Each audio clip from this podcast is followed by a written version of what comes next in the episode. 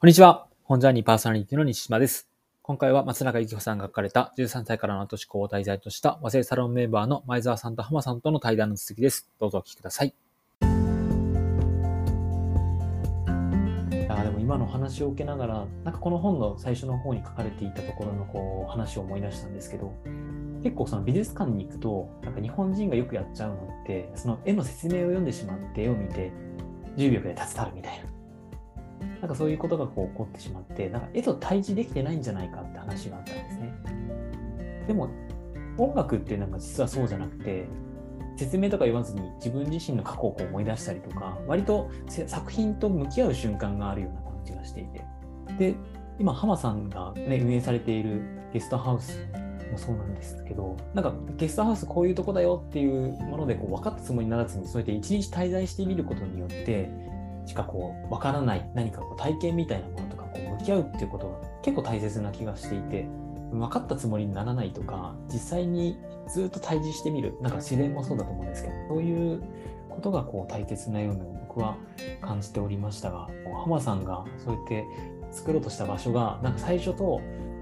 その後でこう変わっていったのかなそれともこう最初とこう今思って描いている自分が自身がいる場所と何変わりがないものかけるとなんかどんな感じですか？時間が経つにつれて感じることとか聞いてみたいなと思いました。ありがとうございます。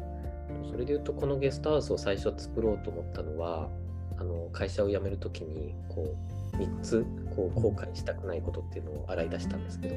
まあ、それがこう親孝行ができないこと、家族との時間を過ごせないこと、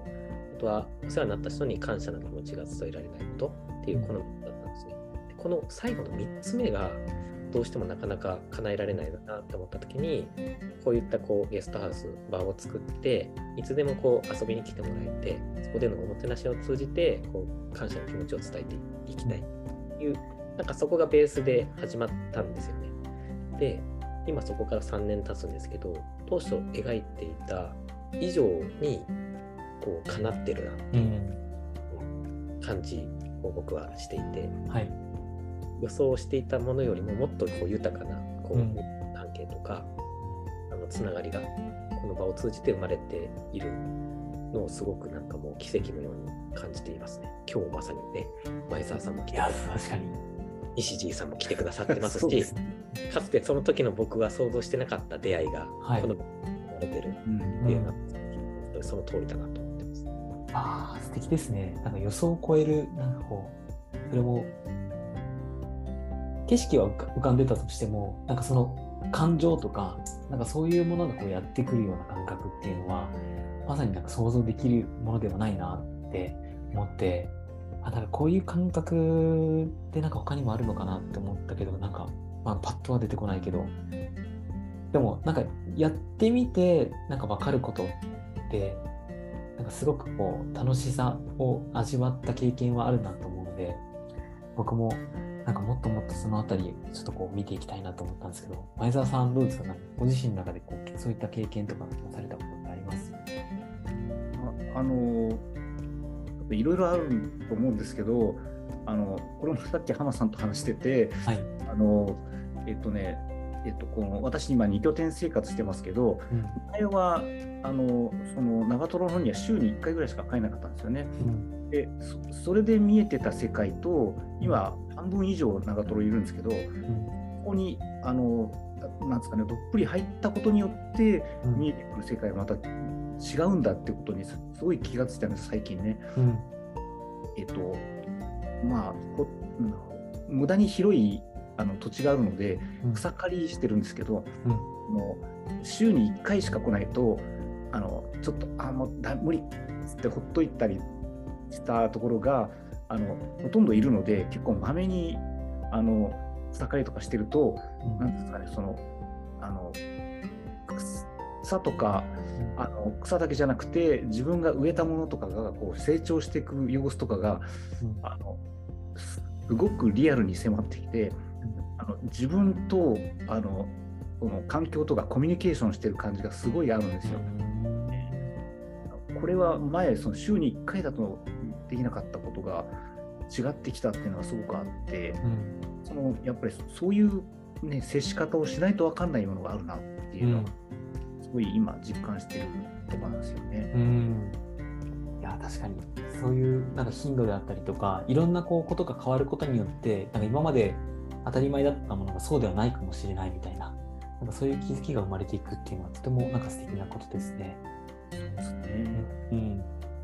やあとお二人の話を聞きながらなんかもう一個ちょっと思い出したことがありましてこう作品を見た時に、まあ、本とかもそうかもしれないですけど作者とか作った人がどういうふうなこう思いで作ったのかとか正解を探っていくようななんかこう見方をしていくことがこう多かったんですけどでもそうじゃなくて自分自身が作品と出会った時に対峙してこう思い出すこととか感じたこととか考えたこととかこういう作品じゃないかって思っただけで十分であるみたいななんかそういうこう広がりがこうあったのを印象に残ってるんですね。なんかそれって浜さんがこう今運営されてるゲストハウスもなんかそうかもしれないなと思ってきっと浜さんがこういう思いでやってこういう意図でこう本棚とかこう作ってるけどでも滞在した人から見るともっとこう違う味わい方をこうしてたりとかすごく印象に残ってるのがですね結構ちっちゃいこう細かいところにもこうこだわりを持って物が置いてあったりとかするのが僕めちゃくちゃ好きだったんですけどでもなんかそれもきっと浜さんがこう置いたこだわりと僕自身が感じ取った出会い方ってきっと違うような感じがしていてなんかそういう自分自身がこう感じたことをこう大切にできる意図せない意図しない楽しみ方とか味わい方みたいなものがこう生まれていくのはなんかすごくいいな。って思ったしなんかそういうふうに浜さんがやってる通りに自分自身が受け取ろうっていう感じじゃないつかみ方でもいいのかなって思ってなんかそんな場所だなって僕は思いました場所から感じましたっていう感想です。そうですね。あの、なんかこう、僕は場作りにそんなにこう、細かく計算してとかはなくて、基本的には自分が好きなものをただここにこう集めているっていう感覚に近くて、うんここ多分どんどん増えていくと思うんですよね。自分が気に入ったもので、この場所に置きたいなって思うものが、このゲストハウスに置かれているっていうだけ、シンプルにそれだけなんですけど、で逆になんかその僕が好きなものってどうやって選んでるのかっていうのを今考えてたんですけど、あ気になります。うん割ともうほぼ直感ですね。見た瞬間に好きか嫌いかみたいなところを僕はなんか判断してる気がします。うん。なのでそこになんか理由はなくて、うん。あ好きって思ったものは好き。うん。それをこう紐解いていくと多はい。分いろいろあるんでしょうね。こうはい細かくじゃあなんで好きなのかみたいなとこうんろを分析していくといろいろある気はするんですけどでも表面上はなんか本当にそんなにもう感覚自分の中からそれと向き合った時に湧き出た感覚をなんか大切にしてるだけかなっていうのはあります。うんいや確かに。そのなんか直感をこう紐解いていく必要があるかというとなんかそんなことでもない気がしていてなんか直感をこう集めていった先に何かこう共通項とか勝手になんかこう生まれていったりとかするのかなって思ったりしましたね。なんかあのちょっとまたね私の話に無理やり続けて思いますけど、あのえっ、と本当に私の実家の長瀞はあの、ま、昔畑だった場所なのでうん。何もないんですけどそこに私がこういろいろあの木植えたり花植えたりとかあんまり何も考えないで植えたんですけどうん。割と今こう見るとなんか理解さんそうなんですよ。なんかいい感じだなって私思ってすよ。いいですね。うんうん。あのいやそこまで計算したわけじゃないけどいい割といいじゃんなっていう感じがあったりするので、あのなんかねそれが結果自分の自己満足も当然なんですけどでもあの結構喜んでくれたりするのであのなんかそういう感じはなんですかねあの、まあ、意図してる部分が無意識ながらも意図してるのかもしれないんですけどそういうのがねなんか調和して出てくるんだったらいいなとかすごい思いますけどね。うんだから浜さんはやっぱりねそういう普段の生活から、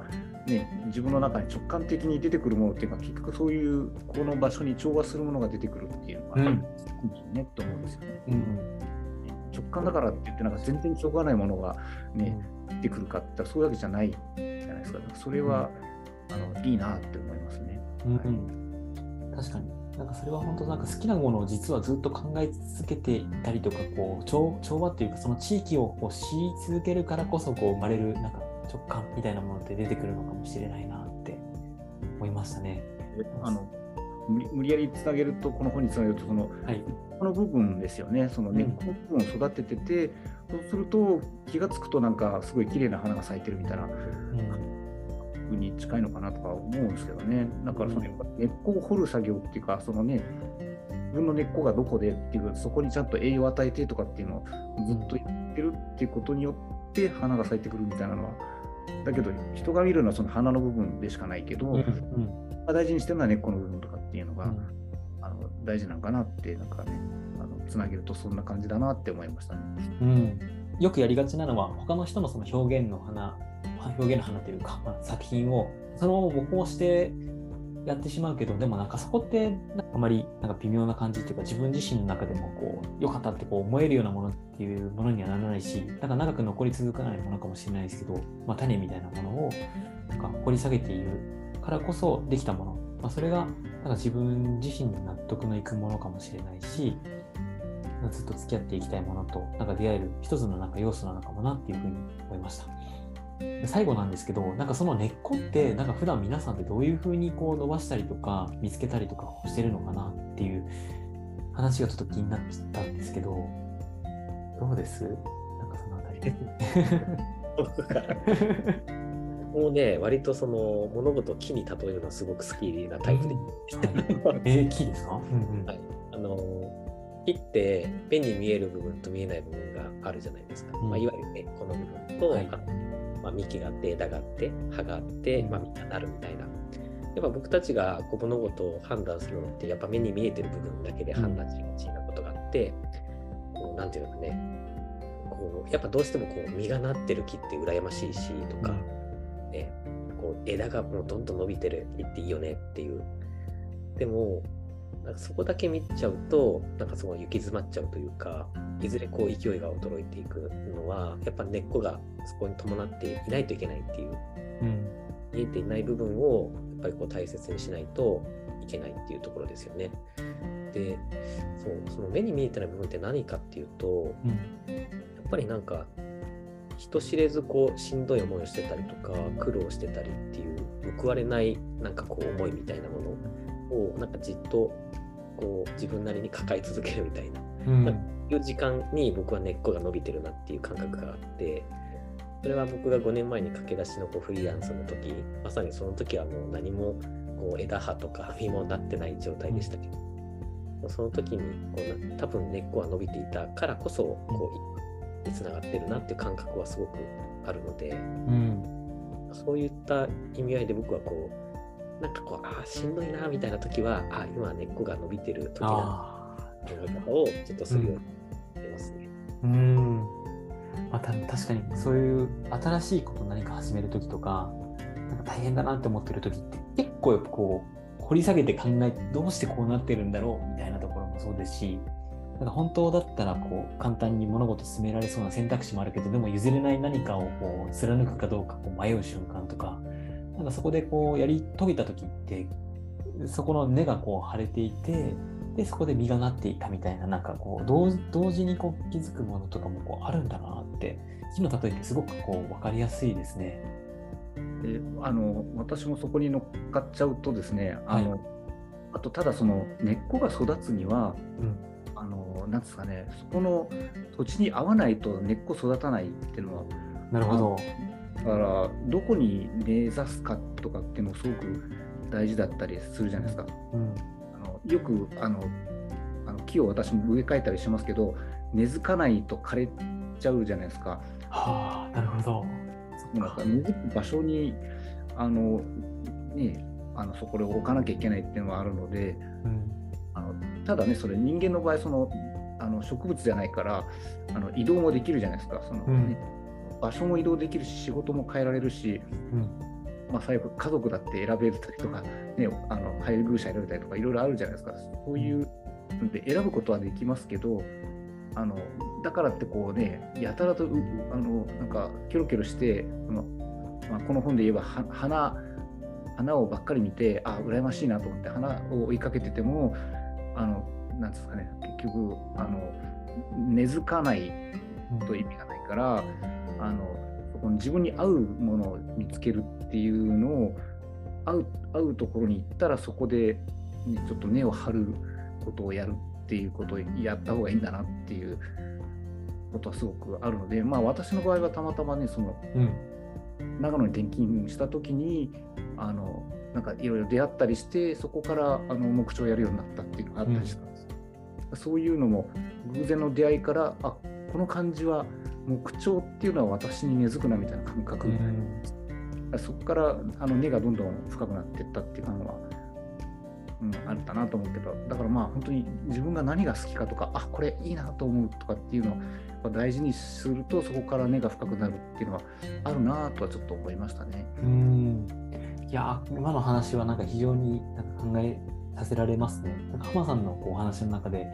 根が張り続けている感覚が持ててる状態だったらいいんですけど、なんかがむしゃらに頑張ってて、ただ単にこう苦しい状態でやり続けて場所が合ってなかった場合、枯れてしまうっていう植物で言うとですね、なってしまうので、この合っている、合ってないっていう判断って、なんか時期でこう決めていくのかどうなのか、なんかそのあたりが非常になんか難しいとこだなって改めて思いましたね。どうですか、浜さんはそのまあ、久川っていう場所はもともとゆかりがあったっていうところだとは思うんですけど適切な場所なのかどうかみたいなところって判断されるこう基準みたいなものがあるものなんでしょうかっていう。なるほど。な、うん、あの石の上にも3年という言葉がありますけど、はい、えまあ、最近こうね ネガティブな、えー、の捉え方もされる方も結構あると思うんですけど、僕は割とあれまといているなと思って。ですね。あのあれはなんか自分の嫌なことをあの無理してまで3年続けろっていう意味合いではなくて、うん、あの3年っていう期間の間に、日々こう場所で正しい努力をしてたら必ず目は芽吹くよっていうことだと思ってて、うん、ただその芽吹くタイミングってこうきっちり3年で芽吹くとは限らず、いろいろな要素が混じり合うと思うんですよ。うん運もあるしその人の努力の度合いにもよるしいろいろな条件があってこう成功みたいなこう果実が実ると思うんですけどそれがこう3年という期間はいろんなバイオリズムがこう巡り合って山が合致するタイミングが3年に1回は必ずあるよっていう、うん、この瞬間に絶対その芽吹くから、うん、3年はちょっとやってみたらみたいな。なんかそういう意味で僕は捉えてるので、うん3年っていうあの時間軸は割と僕はいいなって思ってます、ね、うんそういうサイクルがあるんですよねきっとね。なんかいい塩梅ななんか感じなんだろうなって、うん、思いました。というところで気づけばあっという間に40分ぐらいちょっと話をいただいていたのですいませんなんか今日